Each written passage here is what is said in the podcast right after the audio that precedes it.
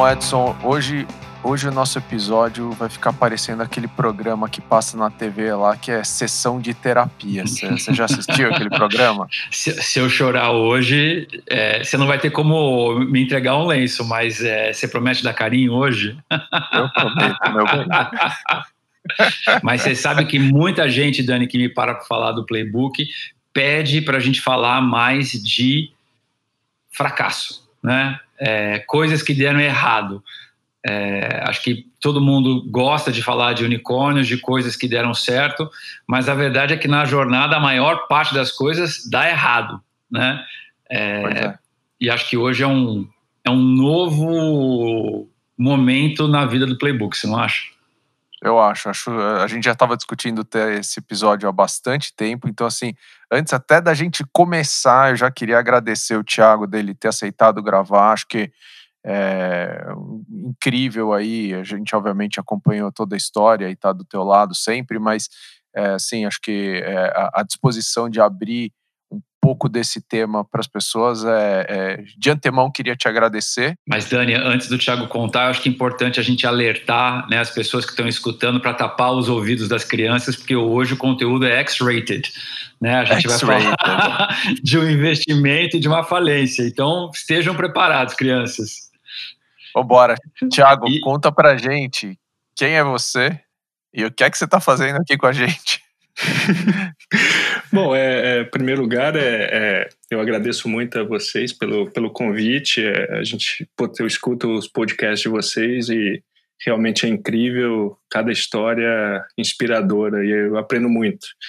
Então, é uma honra estar aqui, né? É, agora, com relação à, à história, né? O, o, o, acho que a minha vida como empreendedora, ela começou dentro da faculdade. É, eu, eu, morava numa cidade de 10 mil habitantes. Contar rapidinho: 10 mil habitantes com meus pais. É, meus pais cidade que era, Thiago? É, chamada Araruna, é, no interior do Paraná. E eles vivem lá ainda, né? De vez em quando eu vou para lá. É, mas eles sempre motivaram a estudar. E eu acabava estudando numa cidade vizinha. E, e chegou a é, eu, eu, eu no, no, terceirão eu não, não, estudei muito bem, acabei não passando no vestibular. E aí é, meu pai falou: Pô, e agora o que você vai fazer? Né? Daí eu falei: Pô, eu acho que eu vou fazer cursinho. Eu falei: Então paga. Meu pai falou: Então paga, né? Um cursinho. Né? Já que eu paguei o, o, o,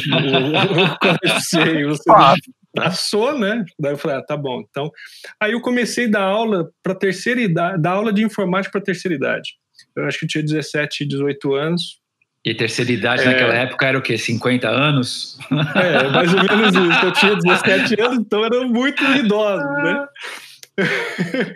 e era aquela época de DOS, né? Pegar o disquete, aquele disquete grandão e colocar lá e tudo mais. Bom, aí fui, é, é, economizei grana, fui, fui para Maringá, uma cidade um pouco mais próxima, fiz o cursinho e acabei passando no vestibular em Curitiba, no Cefet e, e, e saí né, da cidade que o sonho sempre acaba sendo ir para a capital, né?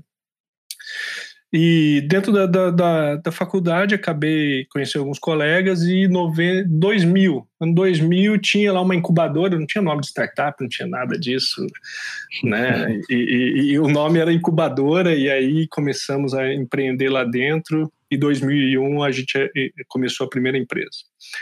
Era uma empresa de tecnologia voltada a sites, então, era projeto de, de, de criação de sites, 2000. 2000, a gente já viu que, que o e-commerce estava começando a rolar, a gente começou a fazer sites, mas migramos rapidamente para e-commerce e, e, ficamos no projeto de e-commerce até 2003. E foi muito duro de 2001 até 2003, porque todo mês a gente começava do zero, tinha que vender, entregar projeto. E até que 2003 eu conheci uma palavra mágica que era recorrência. Né? Então essa palavra transformou a minha vida. A gente começou a fazer meio que um, um fulfillment para e-commerce, né? É, em 2003. É, foi aí que, que eu conheci a, a loja Escader, né? Como cliente. É, tinham outros clientes também. O nosso objetivo não era ter muitas lojas, e sim as lojas serem grandes. E, e, e, prosperou. Até 2012 fomos com esse modelo. Tivemos, tivemos algumas lojas que estão ainda hoje trabalhando e, e com bastante sucesso lá. Como, Era basicamente lojas KD, Madeira Madeira e a Cefa? Cefa, que eram essas três lojas que mais se destacaram, né? Aí, em 2012, aconteceu um, uma oportunidade de praticamente uma venda da empresa. Eu ir para a loja KD e, e a Madeira estava também recebendo o primeiro investimento dela. E aí a gente acabou repartindo a nossa empresa, que tinha lá aproximadamente 50 profissionais, cada um foi para uma loja. E, e aí foi que eu comecei a trabalhar efetivamente na, na, na loja KD, né, como sócio. Isso foi então 2012. Né? A gente se conheceu mais ou menos nessa época, né? 2011, 2012, né, Rigonati? Foi. Eu lembro que eu conheci o Cabianca, é, aí eu fui visitar aí. vocês lá na WB4B e eu lembro que eu entrei, é, na época eu ainda usava um BlackBerry, e, e eu tirei uma foto para mandar para o meu sócio e falar assim, cara, a gente tem que investir nesses caras, porque eu lembro que a, a tua sala parecia um, um, um trading floor, né? É, de Wall Street fazendo e-commerce. Eu falei, cara, esse, esse cara é o cara de e-commerce. É, era legal, né? Tinha uns painéis lá, a gente acompanhava em tempo real o que estava acontecendo. E realmente foi, foram tempos muito legais. Eu falei que ganhei de mais dinheiro lá do que com a cadeia depois, com um movimento muito maior. Mas daí a gente realmente começou a, a, trabalhar junto em 2012, né? Com, com esse movimento da loja de cadeia. Foi bem legal, foi uma trajetória bacana. Foi a primeira vez que, que eu pensei realmente num, num, planejamento estratégico, pensar um pouquinho mais a longo prazo do que mais do que 30 dias, né? E aí é, é, a gente começou essa jornada e, e, e 2015 é, eu virei meio que CEO lá da, da empresa, da, da, da loja KD. Também foi um, foi um momento que, que eu conheci, que entrei na Endeavor, né? A Endeavor eu conheci também mais ou menos em 2012. É, e aí, 2017, nós tivemos o primeiro, não o primeiro, mas nós entramos na, na UTI, em 2017, abril de 2017.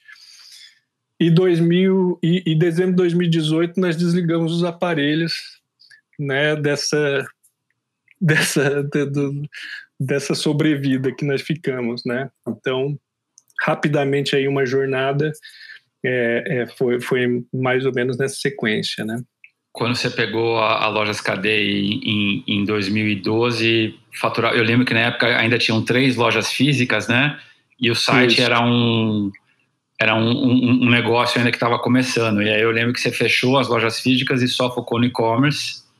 Isso, a gente fez essa escolha, né, para ter realmente um foco e montar a equipe. Até porque a gente não que tinha que era capital. O tamanho né? do negócio nessa época, Thiago?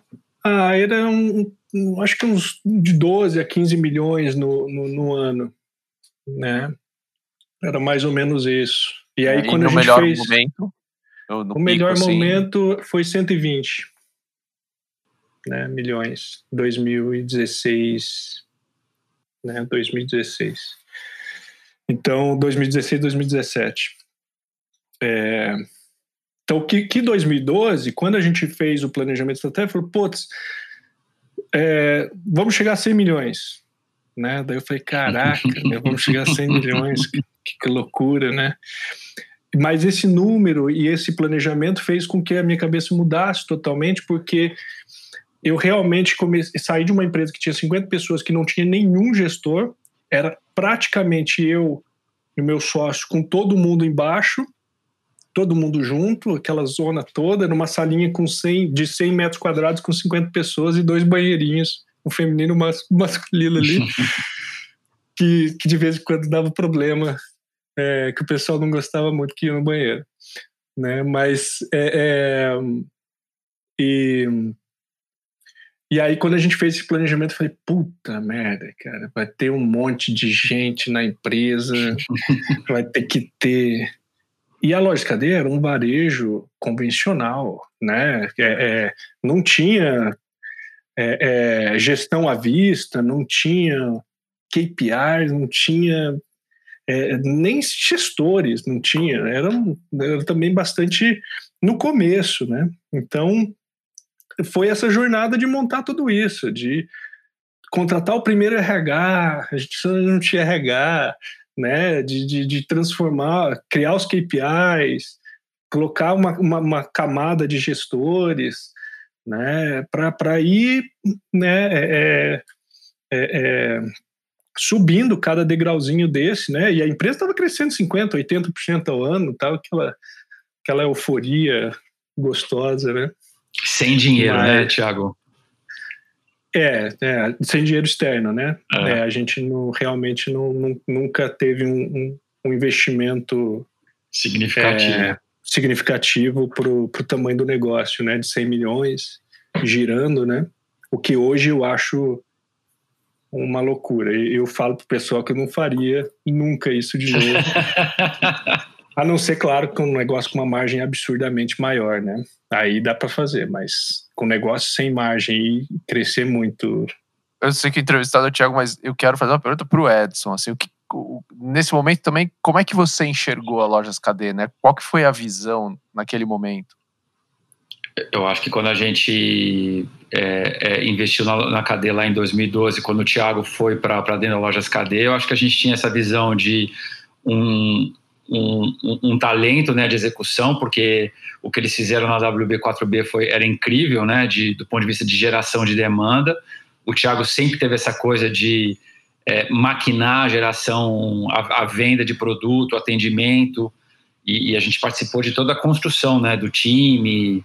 É, eu adorava, Thiago, as reuniões que você fazia né, de motivação com, com maratona, é, assim, você imprimia um, um, um, ritmo, acho que bastante intenso, né, de, de, de gestão. Eu acho que, que, que, como a gente começou a ter indicador para tudo, né, os números começam a puxar a gente, né, e aí a gente acaba ficando um pouco mais eufórico. Até o crescimento faz isso, eu acho que com a gente, né, o, o crescimento vai, vai, vai nos falando, poxa, eu acho que dá mais, eu acho que dá mais. Parece que aquele, aquele crescimento vai te energizando, né? Então, isso realmente é, é, a gente a gente tinha pessoas muito muito muito concentradas, muito boas no, no, no, no fazer o dia a dia, né? Pessoas que não foram até o fim da, da jornada, cada um acabou escolhendo um momento mais propício para sair, mas, mas realmente passaram pessoas muito legais no, nessa jornadinha aí. Eu gosto muito de uma frase do Hemingway, é, num dos livros dele, o personagem, um personagem pergunta para o outro, mas como é que você faliu? E aí ele responde, ah, no começo foi gradualmente, e aí foi de repente. Em que momento na jornada você falou, xi, Marquinho? Olha, abril de 2017. Uma das coisas que eu me arrependo, olhando para trás, é de não ter sido tão cauteloso com a parte financeira até porque eu tinha um sócio, falei, ah, eu vou deixar, vou deixar ele é, com isso e eu vou cuidar das outras coisas. Se o bicho estiver pegando, ele vai Levanta vai me pegar pelo colarinho aqui, ou a gente vai se pegar aí no, no, no, no corredor e aí. Problema, aí problema vem atrás. É. é.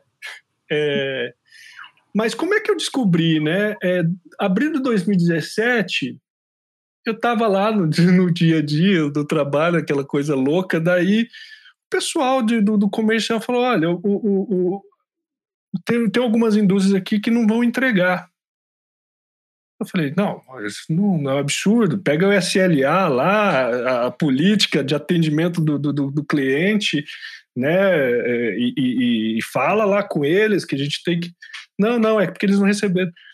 Então eu falei, mas como assim não receberam? Eu falei, deixa eu lá falar com o setor financeiro lá que eles devem ter errado. E daí o, o setor falou, ah, cara, não tem dinheiro para pagar. Eu falei, como assim não tem dinheiro para pagar? Não, não tem dinheiro. Não. Eu falei, mas meu Deus, como é que eu vou saber isso agora? Tipo, não tem dinheiro para pagar. O que eu vou fazer com essa, com essa porcaria dessa informação agora? Né? E aí eu lembro que foi um caos, porque isso, isso automaticamente fez com que é, os pedidos parassem, as entregas, né? A gente já teve muitos problemas de, de entrega, né? Colapsos por vários motivos, é, mas esse motivo ele é um pouco mais delicado, né? E, e aí a gente falou, ah, putz, vamos resolver é, é, é, com banco, alguma coisa assim. E aí nós, nós estávamos conversando com alguns bancos, mas é, tivemos alguns problemas operacionais e técnicos que fizeram com que é, nós tivéssemos muitos protestos. Né? Então, é, porque o que, que acontece? A gente tinha automatizado tudo, a gente trabalhava com dezenas de milhares de notas fiscais de entrada, de saída, tudo automatizado no dia a dia da empresa. E, e e alguns fornecedores simplesmente emitem é, é, boletos para pagar e, e, colocam lá é, protesto automático se não pagar. Né? Algumas indústrias é, trabalhavam já com modelo dentro, que, que fora isso, mas outras simplesmente deixavam isso configurado. Então, a partir do momento que a gente teve uma. se perdeu ali no processo, é, tivemos um boom. O nosso protesto foi para mil notas né? Tipo, em uma semana, mil protestos, assim, você fala, pô, como assim mil protestos? Né? A gente já tinha dor de cabeça quando tinha uns cinco, de repente aparece mil, né? E, e, e eram protestos baixos, tipo protestos de 50 reais, é, 80 reais, porque cada compra que um consumidor faz, a gente tem que recomprar do, do, do da indústria. E e aí a, gente já estava discutindo com o banco uma questão delicada de, de, de, pegar mais dinheiro. Aí de repente aparece lá é, mil protestos para o banco, o banco olha para a gente e fala: olha, não, a gente pode voltar a conversar, resolvam a questão do, do protesto e depois volta aqui, a gente conversa. Eu não sei quem, é, talvez alguma pessoa que está escutando aí já tentou dar baixa em protesto né? Agora, tentar fazer isso, né, vezes mil, em trocentos cartórios diferentes, ah, você não consegue. É uma batalha. Né? É uma coisa absurda. Eu não sei o que, que acontece, mas é uma coisa absurda. Né? E aí, quem disse que a gente conseguiu? É, ficamos uns dois meses para conseguir zerar, chegar próximo de zerar o nosso protesto, mas dois meses depois, o que, que você já, que, já, já era? Então, é muito rápido, é muito rápido. Né? É, essa questão de. É praticamente um avião mesmo. Tipo, não é um navio que vai parando, vai, não, é um avião, cara. Tipo, ele cai. Eu lembro que teve uma semana em abril que eu e o, e o meu gestor financeiro, o Fabiano, cara, eu acho que a gente ficou uma semana até de madrugada eu, eu, lembro que eu fazia isso quando eu era adolescente, tinha empresa lá, que era legal, a gente virava à noite, trazia bebida, codificando. Agora, pô, fazer isso para resolver problema financeiro. Eu fiquei uma semana. O pessoal chegava, saía do trabalho, voltava do trabalho, a gente estava lá trabalhando ainda, de madrugada. Foi um momento, um dos momentos mais estressantes. E foi aí que eu falei, putz, ferrou. Né? Ferrou Agora eu não sei o que fazer, literalmente. Eu lembro que, que em julho de 2017 a gente, eu estava nos Estados Unidos e a gente teve um call é, para falar sobre a possibilidade naquele momento ainda de uma de uma possível é, recuperação extrajudicial, né? É, que para quem não está acostumado, hoje no Brasil a gente tem dois formatos né, de recuperação. O extrajudicial, onde a empresa faz um acordo com os fornecedores é, sem o envolvimento da justiça, e a recuperação judicial, que é quando né, é, é não se consegue acordo com os credores e você precisa da justiça para arbitrar e dizer o que tem que acontecer. E naquele momento, o, o que, que você acha que a gente deveria ter feito olhando para trás? Olha, é, sinceramente, eu não sei, mesmo que se nós tivéssemos feito um tempo atrás, se nós conseguiríamos ter saído. E, e eu até falei, falei é, recentemente, eu, eu converso frequentemente com, com, com o Nelson, meu sócio, eu falei, cara, se a gente tivesse saído tivesse ainda com a empresa, eu não sei se a gente ia passar essa crise. Né? Então. Agora do é, Covid, está falando. É, agora do Covid, exatamente. Falei, caralho, porque a gente ia estar. Tá, ninguém sai bem, é, pelo menos eu, eu, eu pelo, pelos, pelos, próximos que eu conheço, né? talvez alguém saia, mas é, a maioria não sai bem ou fica bem numa, numa falência ou numa recuperação judicial, na verdade, né? Numa recuperação judicial. Então, é, você está na recuperação judicial, é uma UTI, né? Você está lá dentro. Então, de repente, vem uma avalanche de uma outra crise, você se ferra mais ainda, né? Eu acho que o nosso modelo de negócio não propicia recuperação judicial. Margem baixa, é isso? Eu acho que margem baixa, é muita capilaridade de fornecedores, é, é, é não ter estoque, tudo isso, né, depender só da internet, é, é, tudo isso eu acho que, que é muito difícil, porque eu lembro quando a gente ligou a RJ, eu já tinha conversado com um gateway de pagamento, eu falei, olha, é, vocês estão trabalhando, legal, bacana, mas a gente vai entrar numa recuperação judicial, gostaria de saber o que, que vai acontecer depois que a gente entrar. E eu falei isso comercial, ele falou, não, não tem problema, eu vou, vou entrar em contato lá com a empresa e e te posiciono. Legal. Aí me posicionou falou: não, vamos tocar, a vida segue, né? Tamo junto. Aí começamos a recuperação judicial, dá o quê? Uns 15 dias, simplesmente para de transacionar. Para. Sério? Para. Aí o pessoal de tecnologia fala: olha, parece que tem um problema aqui no Gateway. Eu falo, caraca, meu, que problema no Gateway. Não, não, não tá, não tá provando mais nada aqui, não tá batendo. Eu falo, ah, veja lá o que que é. Daí eles ligaram lá e falaram, olha, pediram para você ligar. Eu falei, cacete. Daí eu liguei lá, né, daí o cara me falou, ah, não sei o que, bateu lá na Ucrânia, que é o nosso departamento de risco, eles não entenderam nada desse negócio de recuperação judicial e pediram para desligar. Eu falei, ah, meu Deus, como assim desligar? Como que transaciona? Então, de um dia para o outro, parou de transacionar totalmente, depois a gente não achou outro. Eu lembro que eu passei uns sufocos assim de, de chegar simplesmente no dia eu falei, cara, acho que acabou. Hum, acho que não dá mais. Né? Eu acho que foi umas três vezes durante a recuperação judicial, que a gente ficou em recuperação dura quase um ano. Né?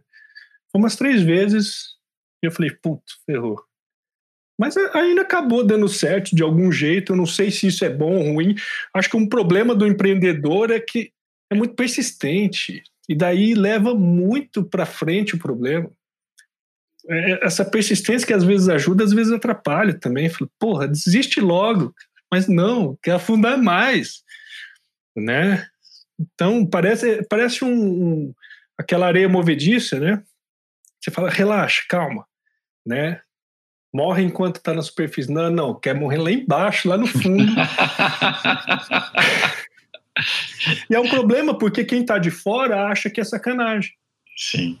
Né? Porque aí, aí acha que está enganando, acha que, que é estelionatário, sei lá o que que acha porque mas não, não, realmente não entende que a gente está se matando para tentar fazer com que o negócio sobreviva, né? E Thiago, explorando talvez dois, dois temas distintos, acho que dessa dessa, dessa jornada, é, é, a primeira delas eu queria explorar o lado pessoal, né? É, tanto eu quanto o Dani aqui já passamos na nossa, nas nossas respectivas famílias por falência, né? E, e, e, a gente sabe o quão, o quão difícil é isso. Pessoalmente, para você, qual que foi o momento mais difícil? Você falou, cara, é, pirei, flipei. Olha, eu, eu tenho dois momentos que, que me marcaram muito como estressantes, assim. Um de estresse de raiva mesmo, que foi quando eu conversei com uma bancada de advogados de um suposto investidor. Eu estava precisando, sei lá, de poucas dezenas de milhares de reais, os advogados nem aí, cara. Nem aí, cara. Tipo, cara, eu acho que foi o momento mais estressante, assim, de, de, de passar raiva realmente, de não ter empatia nenhuma. Eu sei que é o trabalho deles, né? É, é, mas naquele momento realmente é, é muito complexo entender. Né? Depois que passa tudo, você olha e fala: ah, é, é, advogado existe para isso, né? Para defender interesses, eles não podem se, se deixar levar por qualquer outra questão sentimental, né? Mas foi um momento super tenso.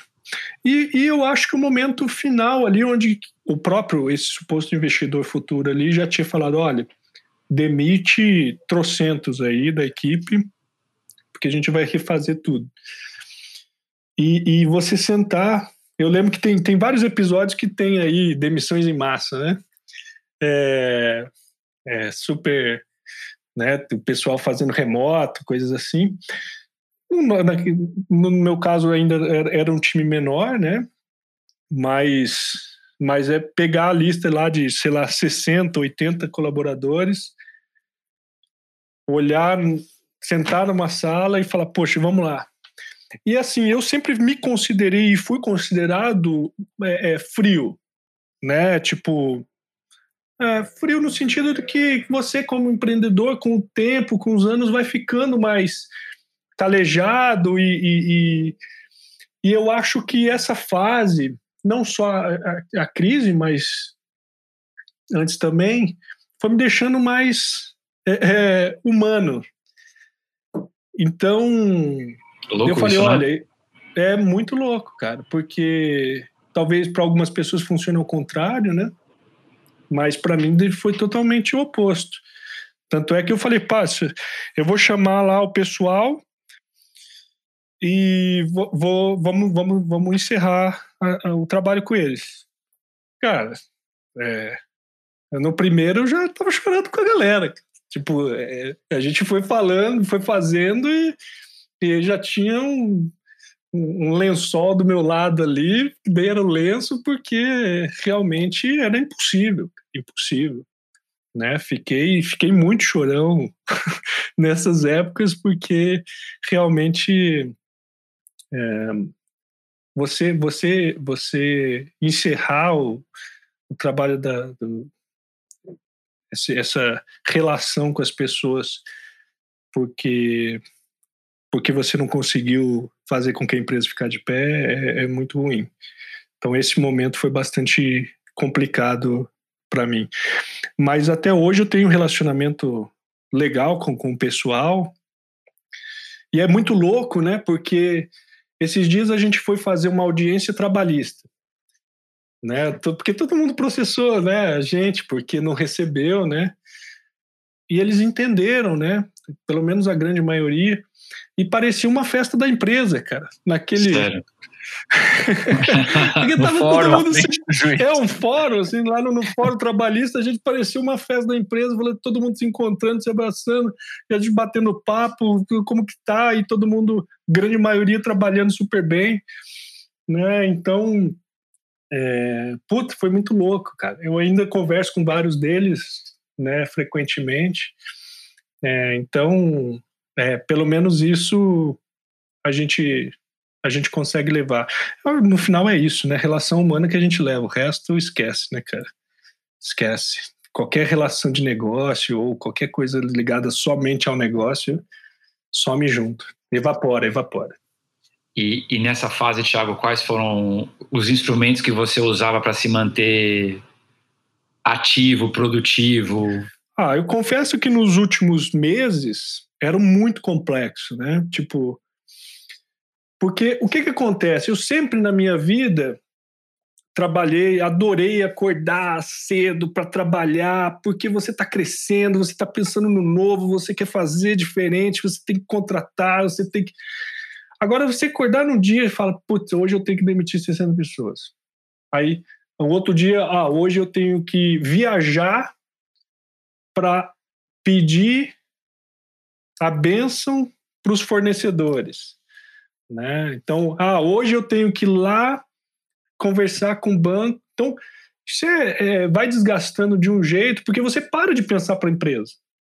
você para de pensar em inovação, você para de pensar em atendimento, você para de pensar em qualidade, em melhoria de processo, em tecnologia, você não pensa mais nada. Você pensa em como que, que você vai fazer para pagar a conta do, do daquela conta, como é que você vai fazer para receber aquele valor, como é que você vai fazer para justificar tal não pagamento, né? A gente sabe que acabou impactando bastante gente. É, e, e, e, não é porque a gente quer, mas e aí você tem que ficar dando explicações. Eu dei o máximo de explicações que eu, que eu conseguia, mas explicação não, não, não resolve, né?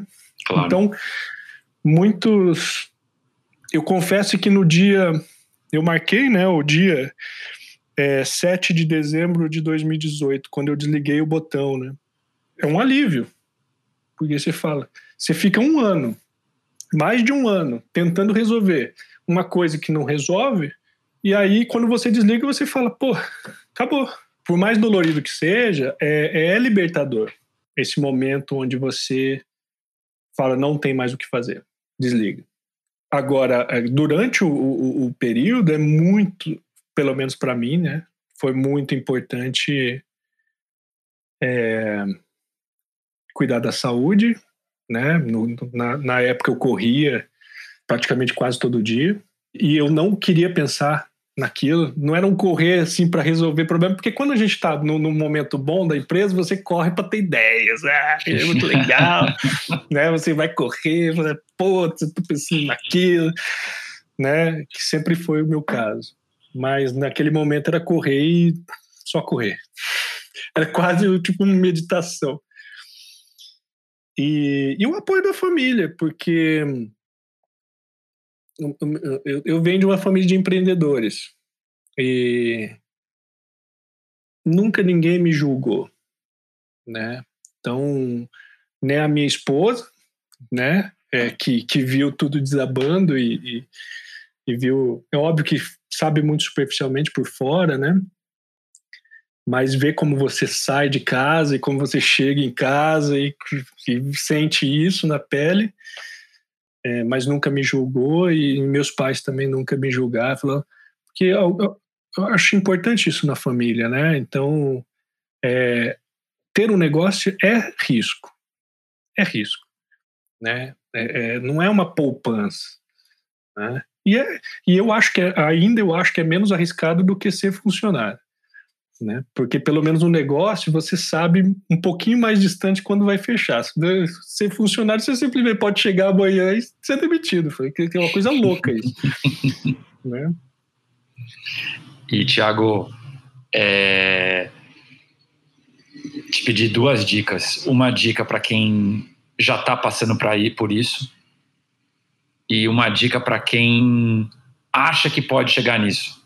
Bom, para quem já está passando, é, eu não sei qual estágio está passando, né? Mas qualquer projeção que você vai fazer, né? De, de ah, eu vou, vou, preciso chegar nesses números ou vamos conquistar isso, né? É, é ser mais pessimista, né? Ou seja, é, ah, eu tenho o plano A, B, C, D, então fica mais no D lá, porque é provavelmente que vai acontecer. Talvez até crie EF aí como plano, porque coisas coisas é, ruins acontecem quando as coisas ruins estão acontecendo. É, é, é, exatamente isso, né? Parece que todo, tudo conspira contra e vai conspirar contra mesmo. Então não, não tem jeito. Porque num momento ruim não tem coisa boa. Cara, é, é, é, é muito difícil aparecer coisa boa para você. Né? Então, é, é, então, faça o planejamento, ou seja, se você planejou ser pessimista, qualquer ação que você tem que fazer é para aquele plano. Né? E isso, isso eu, eu, eu, eu falo pensando em mim, porque eu sempre fui otimista porque eu tô ali, eu falo, cara, eu quero crescimento, eu quero né, é, é, vender mais, eu quero ser mais tecnológico, quero ser inovador. E, putz, eu sempre vi o lado mais otimista das histórias. Né? Então, talvez eu deveria, de, deveria ter ido para um caminho um pouquinho mais pessimista na hora das minhas escolhas. E por quem acha que vai passar, é velocidade, né? Ou seja, tome as decisões mais rápido, porque talvez com isso você evite passar, né? Então, que é um pouco mais um pouco ligado ao plano E, mas o plano E e F, mas mas é. Mas, Thiago, tome as decisões difíceis, as decisões. É, é porque. É porque o, o, o que, que acontece, né? É, é, você sabe muito antes onde está o problema. Você sabe. Né? Não é possível que você não saiba. Né? Então, a grande maioria sabe. Fala, putz, eu sei que eu sei que o EBITDA tá baixo e que o custo financeiro tá alto né? E o que, que eu vou fazer para mudar isso? Né? Eu sabia, eu via, eu vi o DRE, eu tinha reuniões com o DRE todo mês junto com a equipe. Não, mas isso vai, vai reverter, não, mas isso aqui não sei o quê. Então, eu falei, putz, né? É, mas então, é, é, essa, essa cautela ou essa velocidade de, de tomada de decisão para resolver o problema mesmo e depois pensar novamente eu, porque eu sei que é duro. É, é, é igual os profissionais. Porque toda, toda vez que a gente escuta as histórias de quem passou e está bem, sempre foi isso. O empreendedor foi bem sucedido na velocidade e na medida que ele tomou. Né? A gente escuta histórias aqui mesmo no podcast. Ah, tive que demitir 200 pessoas, tive que demitir mil pessoas. Ué, mas é porque ele mostrou lá e ele fez. Ele não, não, ele não ficou é, cauteloso em fazer. Ele fez.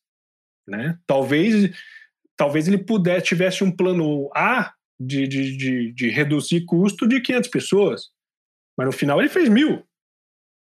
Né? Óbvio que isso impacta no crescimento, isso impacta é, é, na, na, saúde de quem está ficando, saúde mental de quem está ficando, isso impacta na moral dele, mas ele fez, ele foi bem sucedido com isso. Né? Então, toda a história bem sucedida, quando a gente olha essa, essa, essa queda lá para baixo e falando, poxa, todo mundo só conta lá em cima, quando já está lá em cima, já voltou, mas ele foi bem sucedido naquele momento ruim da empresa, né? E, e, e quem não passou, não foi né? Porque talvez pensou demais, talvez é, é, fez a ação de menos, né? Talvez demorou, o timing não foi legal, né? E, e no final é isso. Hoje, se eu se eu ver uh, uh, olhando para trás, várias medidas que eu já teria começado a fazer em 2013, né? Porque eu já sabia que tinha coisa errada em 2013. Tipo? É, tipo custo financeiro. Uhum. Um EBITDA de 2, um custo financeiro de 2, 3, um custo financeiro de 6%, não dá. Falar, ou tira esse custo financeiro ou aumenta o EBITDA, né? É, então, algum desses dois tinha que fazer, né? Mas, é, ou, e aí como tira o custo financeiro, sei lá, se traz um investidor, se, se sei lá o que que faz. Daí são vários, vários remédios, né? Mas teria que ter feito lá desde 2013. Então, ou seja, é aquela questão, tipo, olhando para trás, 2013, 14, 15, 16, para entrar em colapso 17. É assim que acontece. Aí, 17, 18, morreu. Ou seja, é um negócio que, que desde 2012, então vamos pegar quando começou, 2012 com 15 milhões, foi para 2016 com 120 milhões, então 2012 até 2016, para em um ano e meio acabar tudo. Sem contar os dois anos depois que você desligou o botão, que ainda está tendo que lidar com. É, naquela, naquela. Tem um videozinho de Jornada do Herói, alguma coisa assim. Eu sempre olhei aquele videozinho que a Endeavor agora adora mostrar. Olhei aquele videozinho e falei, puxa, eu acho que eu nunca fui lá para baixo. Antes, né? Uhum. Eu olhava antes. ah, bom. Eu tava falando, nossa, mas será que é verdade isso que ele tá falando? não, não, antes, antes. Eu nunca tinha ido lá para baixo realmente. Né? Porque a gente já tipo, passa problemas, momentos difíceis, mas não chega aí até lá embaixo, né? lá, lá no inferno. É, mas é, é, hoje eu estou lá, estou por lá. Ainda não subi. é, é o problema. Tipo, é óbvio que você cai lá no fundo, fica lá perto daquela lava, lá vem uns monstros e tudo mais, mas daí você vai subindo, mas ainda não passou do, do, da, do, do né, do limite ali da Terra. Eu ainda estou nas cavernas lá embaixo. É porque eu... realmente você aqui no Brasil, eu não sei muito bem em outros países, mas no Brasil você é visto como um criminoso. Você não pode ter outra empresa, você não pode ter nada no seu nome, você simplesmente fica preso, só que está fora da cadeia.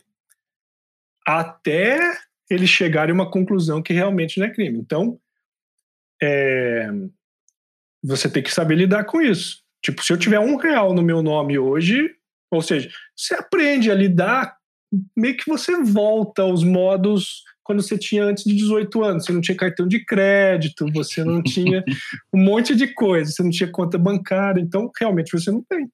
Né? Tem que saber lidar com isso. Né? E é legal, porque muita coisa a gente muda de, de, de, de, de mentalidade, assim, do, do que, que é necessário realmente na vida, né? E quais são os planos daqui para frente, Thiago? Olha, com certeza é empreender de novo, porque eu não sei fazer outra coisa. eu já queria estar empreendendo. Se a lei me permitisse, eu estava empreendendo de novo, né? Porque eu acho que eu contribuo mais para a sociedade empreendendo do que não empreendendo. Mas não é assim que a lei é, é vista. Bom, a gente está aqui ansiosamente esperando pelo próximo. Não, legal, show de bola. Né, eu, foi, foi uma delícia a gente trabalhar junto, né? Você, você é, tem um monte de, de, de relacionamento e história para passar para gente que está mergulhado no, no, no, caos, assim. Então, realmente foram, foram, foram momentos muito gostosos de, de trabalho conjunto. Eu adoraria um dia voltar a trabalhar junto. Queremos muito. Incrível. Ping-pong? Ping-pong. Bom, Thiago, o que, que você está lendo? Cara, eu, eu tô começando um livro agora de que a minha esposa me deu há, há um tempo atrás sobre empatia. Né? Então eu tô, eu tô ficando cada vez mais o meu lado humano mais, mais aflorado você acha que foi um sinal dela? Eu não sei, ela é, ela é psicóloga, então ela sempre me ajudou muito nesse lado.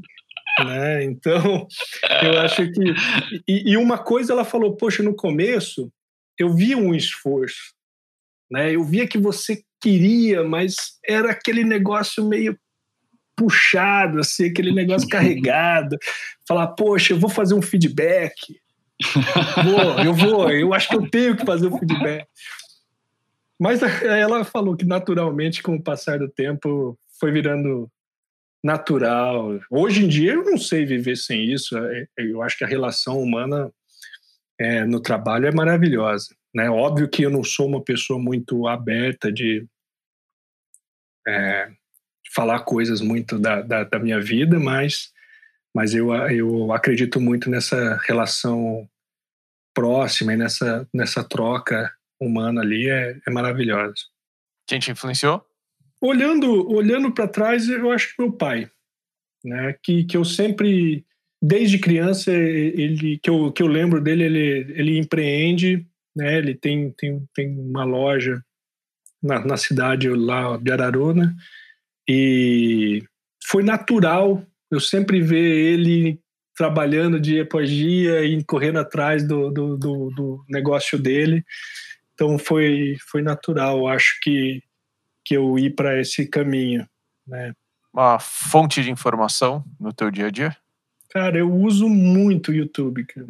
Eu, eu, eu, tirei a TV a cabo de casa, falei, pô, essa merda aqui eu não tô pra nada. Eu falei, cara, eu vou colocar, eu vou deixar só, só, só aplicativos. E aí realmente foi. A minha esposa pega um monte de aplicativo Netflix e, e é, Telecine e sei lá o que mais. E eu vou no YouTube, cara, eu adoro o YouTube para qualquer coisa. Eu falo, puta, eu preciso de uma receita, eu preciso saber resolver um problema de, de, de criar uma máquina aqui da, de, de inside sales, ou eu preciso né, saber como que tá a estatística do coronavírus, ah, sei lá o que, que eu preciso saber, mas puta, é animal, cara, aquilo lá. Deixar uma dica aqui para você e para pro, os ouvintes é, no YouTube: Finding Joe. Finding Joe. Show. Mas não é pra entrar agora, é pra terminar de ouvir o podcast. é, é. O ritual do teu cotidiano que você não abre mão? Cara, é malhar. Eu parei de correr por um, um tempo, ainda mais agora com esse negócio de, Covid. Eu troquei a, a corrida por pular corda e tô malhando. Comprei um monte de coisa para casa e tô malhando. Tem um monte de elástico, coisas assim, malhando. Todo dia de manhã é sagrado. Uma ferramenta indispensável de trabalho? Cara, é o Google Drive. O, Google, o Calendar e o Google Drive, putz, eu não consigo viver sem isso. Eu nem sei como mais, né? Mas tá tudo ali e, putz, eu uso direto isso. Bom, Thiago, acho que além de tudo que você compartilhou aqui com a gente, acho que certamente você deve ter desenvolvido um aprendizado recebido de alguém é, uma frase, uma ideia, um conceito que você deve estar tá repetindo e passando para frente toda hora. Que aprendizado é esse? A gente já falava isso antes, mas acho que ficou mais forte. Né? Quem trabalha, quem trabalhou comigo sabe o quanto a gente falava, que é humildade. Né? Essa, é, esse é um termo que é, não importa se você está faturando 100 milhões, se você está faturando um bilhão, se você. Talvez você perca tudo isso e tudo bem, vamos começar de novo. É legal.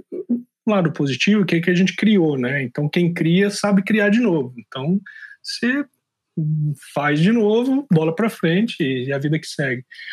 Mas é você ter feito as coisas que precisou fazer sem pisar em ninguém e, e mantendo seus valores. Então, essa parte de humildade eu acho que é, que é importante é, manter. Não é humildade no quesito ser passado para trás, mas é, é tomar cuidado como você trata as pessoas, né?